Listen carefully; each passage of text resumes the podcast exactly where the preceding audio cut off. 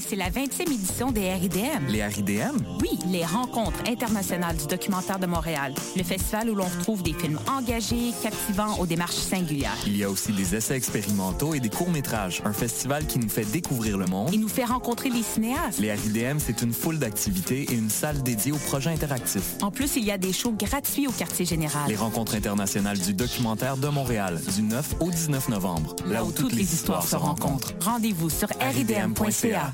Vous désirez voter à l'élection municipale du 5 novembre prochain? Vous devez être inscrit à la liste électorale. Si votre nom n'apparaît pas sur l'avis d'inscription reçu par la Poste ou si vous y notez des erreurs, vous devez vous rendre à l'un des 30 bureaux de la Commission de révision de la liste électorale sur le territoire de la ville de Montréal du 7 au 17 octobre. Bonne nouvelle pour les étudiants de l'UCAM. L'un de ces bureaux est situé dans la boutique Le Parchemin à la station Berry. Vous avez des questions? Visitez jevotepourmaville.ca.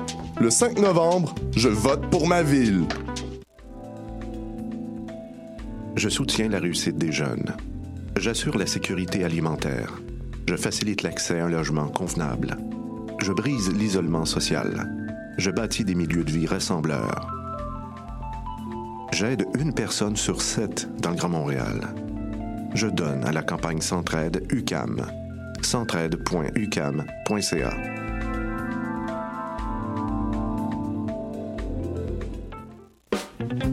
les et samedis, le bar Le Record vous convie à ses soirées DJ présentées en collaboration avec Choc.ca. Venez vibrer au son des années 40 à 70. Soul, funk, rock'n'roll, yéyé, go-go et bien plus. Le tout joué exclusivement sur vinyle. Pour l'occasion, la pinte de bière est à 5,75. Ouvert tous les jours, le bar Le Record est situé au 76-22 rue Saint-Hubert, à deux pas du métro Jean Talon. Visitez notre page Facebook pour vous tenir informé de nos différents événements et promotions. Tous les mardis à 20h au Théâtre Sainte-Catherine, c'est la soirée Art Machine. Venez découvrir le show le plus éclectique en ville. Humoristes, musiciens, clowns, artistes burlesques et autres what the fuck se partagent la scène du Théâtre Sainte-Catherine. Venez vivre avant de mourir. le tout est accompagné du house band The Firing Squad. 10 prix régulier, 7 prix étudiant. Le Théâtre Sainte-Catherine est situé au 264 Sainte-Catherine-Est, à deux pas du métro Berry-UQAM. Les portes trouvent à 19h30, show 20h. Art Machine.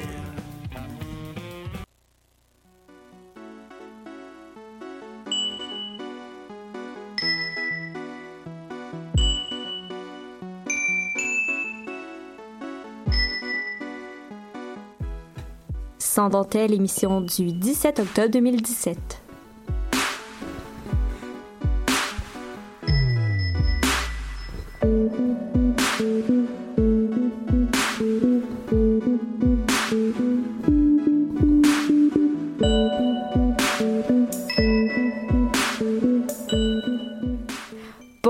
À tous et à toutes et bienvenue à Sans dentelle. Et oui, c'est ça le nom de notre émission, c'est Sans dentelle. Avec nous aujourd'hui, on a euh, Cassandre. Euh, allô, allô Cassandre? Salut Camille. On a Sarah qui sort des décombres de la mise en onde. Allô Sarah? En fait, je sors pas exactement des décombres, je reste à la mise en onde, mais je vous, je vous fais une chronique aujourd'hui. Et on a une toute nouvelle avec nous, euh, Marie Saint-Yves. Comment ça va Marie? Ça va bien, merci Camille. Et on commence tout de suite, euh, sans plus tarder, avec euh, une chronique que vous avez probablement vue. Euh, en fait, vous n'avez pas vu la chronique, mais vous avez vu le sujet passer sur les réseaux sociaux. En fait, je vous mets en contexte. Je serais pas surprise ici aujourd'hui que si je posais la question autour de la table que chacune des filles en studio aurait déjà été interpellée ou sifflée dans la rue sans trop savoir comment réagir. C'est toujours désagréable, puis parfois on peut même craindre pour notre sécurité quand ça nous arrive. Euh, c'est euh, une jeune fille, une jeune femme en fait d'Amsterdam qui a décidé de prendre le contrôle du euh, catcall en prenant des selfies, des selfies avec ses assaillants. Cassandre, peux-tu nous parler de ce projet-là? oui, en fait, la, jeune femme, Jeanne Smack, qui s'appelle, a commencé à prendre des selfies avec les hommes qui lui faisaient des propositions dans la rue, lui criaient des choses, faisaient des commentaires sur son corps, la, la etc. Euh, elle, elle, en a créé un compte Instagram qu'elle a nommé Dear Cat Callers. Euh, et en chacune des chaque photo qu'elle publiait euh, d'elle et de son agresseur, elle mettait en caption, donc en, commentaire, qu'est-ce que la personne lui avait dit. Fait que des fois, ça peut être Ah, il me suivi dans la rue pendant sur deux, deux blocs, ou des fois, ça peut être Hey, horny girl, tout, tout ce qu'elle pouvait se faire dire par ces hommes-là. Elle a pris 24 photos pendant tout le mois de septembre. Mon Dieu. Ça, C'est c'était quand même beaucoup, là. Ouais, c'était chacun, chacun des harcèlements qu'elle avait vécu. Euh, des fois, elle porte le, le même linge, des fois, c'est la même journée, euh, ça peut être la nuit, de jour, c'est vraiment comme variable. Euh, Puis son message principal sur ce compte-là, c'était Dear Catcallers, euh, c- c'est pas un compliment de faire ça. Mhm. Puis elle a présentement euh, 324 000 euh, followers sur Instagram, puis elle a reçu déjà des centaines de messages puis des commentaires de support de, de gens qui ont vu son projet. Puis d'où lui est venu le désir de faire ce projet-là? Pourquoi c'était si important de mettre en place ce compte Instagram-là? En fait, ça lui est venu du fait que, comme la plupart d'entre nous, j'imagine, elle savait pas comment réagir aux hommes qui la harcelaient dans la rue. On est comme toujours pris au dépourvu dans ce temps-là. Qu'est-ce qu'on fait? Est-ce qu'on les ignore? Est-ce qu'on les, les confronte? C'est tout le temps un Mhm. peu... euh, Personnellement, j'ai toujours un, un petit... euh, un petit fantasme de, de répondre, mais c'est difficile. ouais, c'est- tu sais pas trop si ça va comme alimenter ou on, on sait jamais comment réagir. Puis, tu sais, en ne réagissant pas, elle avait l'impression de leur laisser tout le pouvoir, que ça n'avait aucune conséquence sur eux. Fait qu'en prenant des photos avec eux, elle avait l'impression que le rapport de puissance était inversé. Donc, la personne qui se faisait objectifier, Mhm. l'objet qui, qui est la fille qui se fait catcaller, reprend le contrôle sur la personne qui l'objectifie au départ. Fait que c'est vraiment un projet de conscientisation sur l'objectification dans la vie de tous les jours. C'est vraiment pour sensibiliser au problème, euh, parce qu'il y a plusieurs personnes qui sont pas conscientes de cette réalité-là, de la fréquence puis du contexte dans lequel ça peut arriver. Puis comment les hommes ont réagi en se faisant prendre en photo? Ben, la majorité des hommes euh, se laissaient faire puis étaient plutôt même flattés. Euh, elle se dit surprise de ne pas avoir eu de refus encore. Seulement un homme a refusé de se faire prendre en photo après lui avoir demandé c'était pourquoi.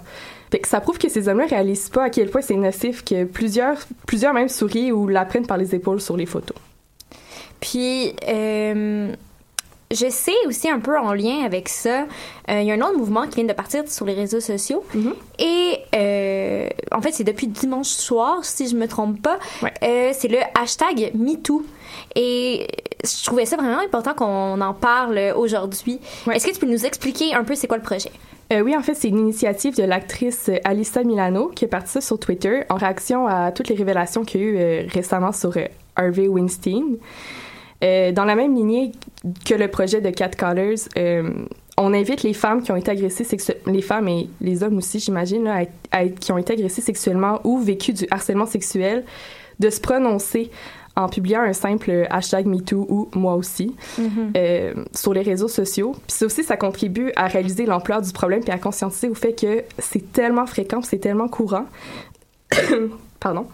Euh, juste lundi matin, là, le, le mot, le hashtag MeToo était la tendance la plus populaire sur Twitter dans le monde. Ça peut vous donner une idée de... C'est quand même L'ampleur. important. Mhm. Puis je sais qu'il y a aussi euh, les, les gens en support à ça qui vont mettre un hashtag je vous crois. Puis je trouve que c'est d'autant plus important de mettre ça. Oui, c'est. Je veux dire, je veux pas dénigrer le, le MeToo, là, c'est vraiment important aussi, puis ça montre l'ampleur du problème. Mais le je vous crois, j'ai l'impression que c'est nécessaire aussi pour un support au MeToo. Puis je voyais aussi beaucoup de gens qui étaient comme, imaginez si c'était le contraire, si tous les gens qui n'avaient pas été agressés se prononçaient, on verrait à quel point ça serait... Si, si, si on renverse le problème, à quel point c'est vraiment une minorité de gens, de femmes en tout cas, qui n'ont pas été euh, agressées euh, comme ça. Effectivement. Et euh, je crois que le, le Instagram de Dear Cat Caller est bien Dear Cat Caller si vous voulez aller voir tout ça sur les Instagrams.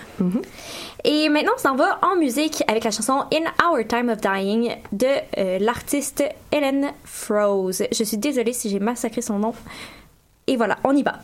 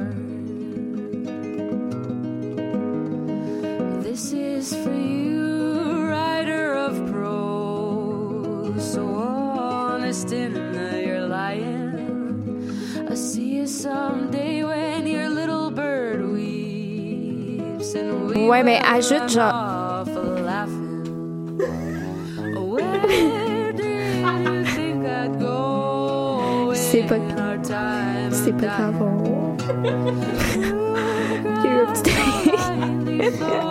And simply learn to be Une chose que je m'en suis rendu compte en entendant avec mes écouteurs parce que j'aurais continué avec ça.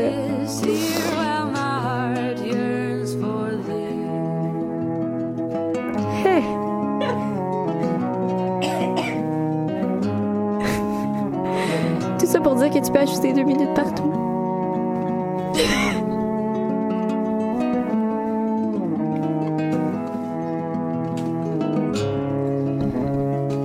Ma conclusion.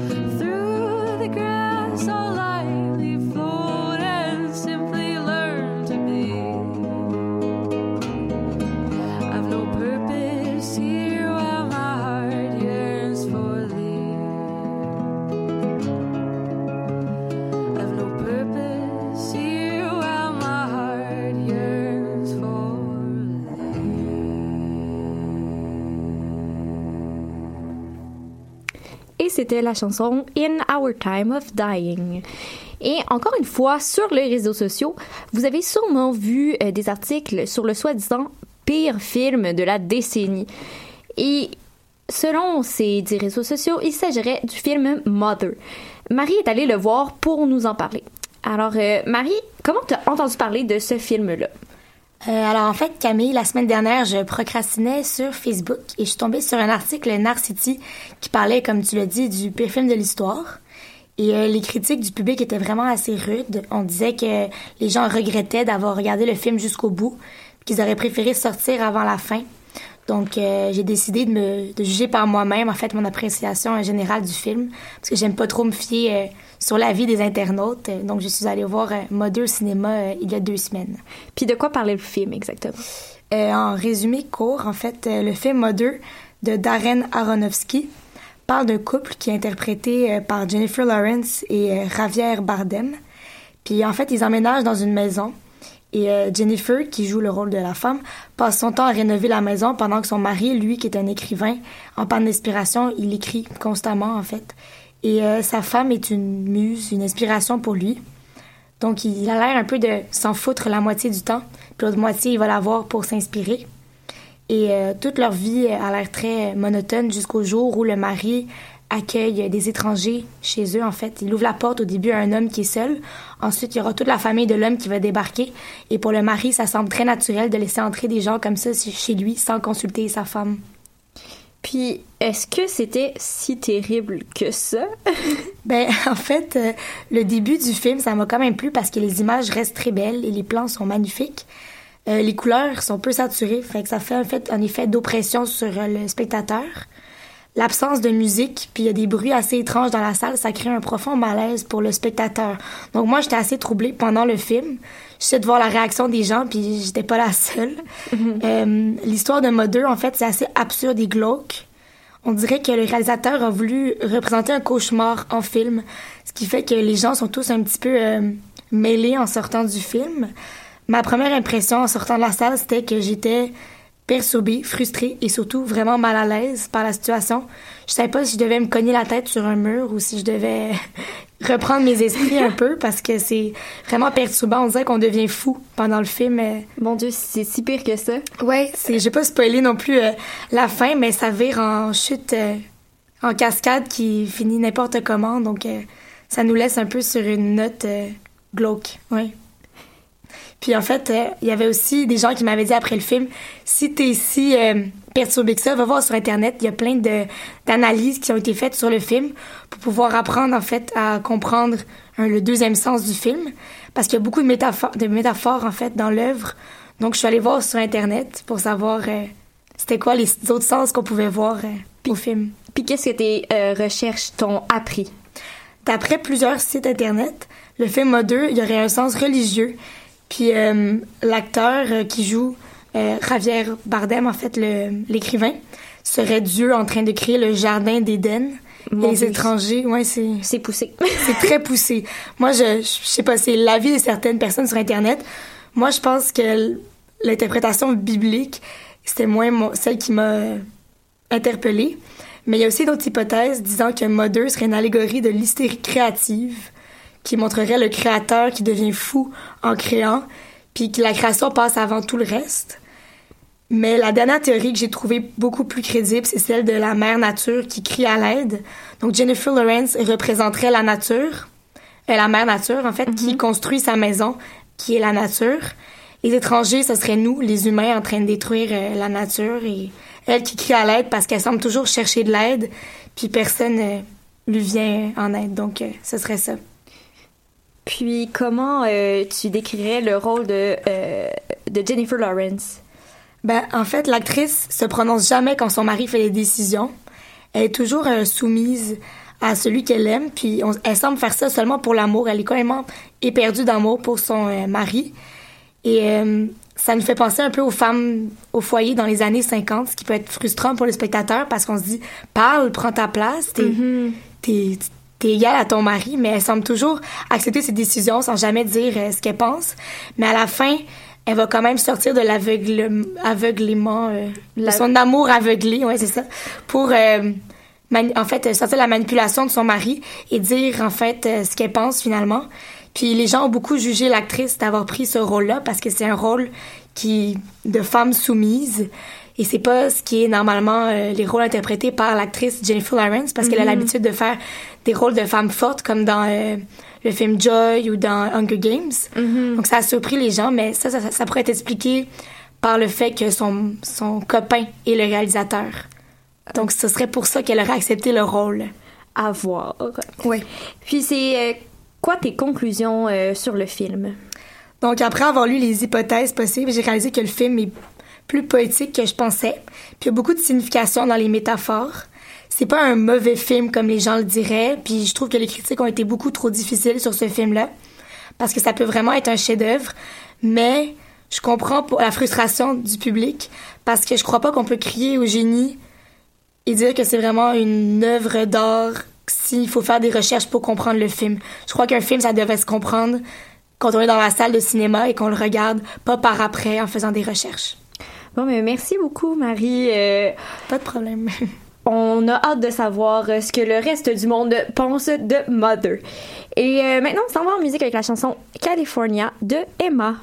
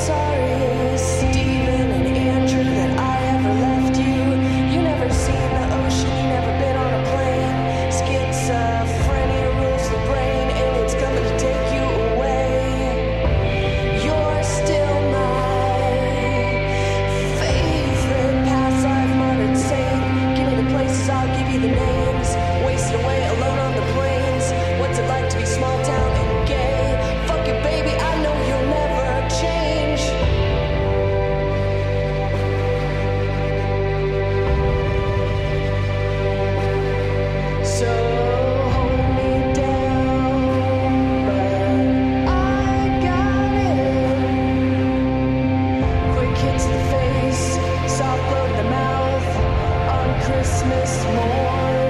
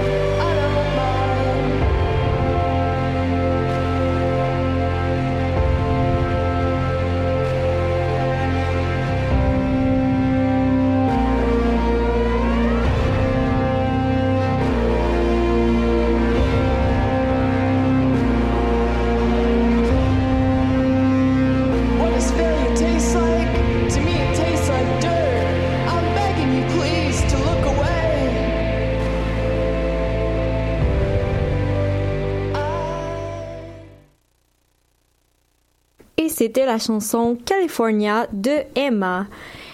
Et maintenant, au cours des euh, dernières semaines, on a beaucoup parlé de la séparation des genres dans le sport, puis dans d'autres euh, dans d'autres éléments, dans d'autres situations où les stéréotypes sont reliés. Et Sarah, cette semaine, tu t'es penchée sur la question, la même question de stéréotypes, mais au niveau de la culture japonaise.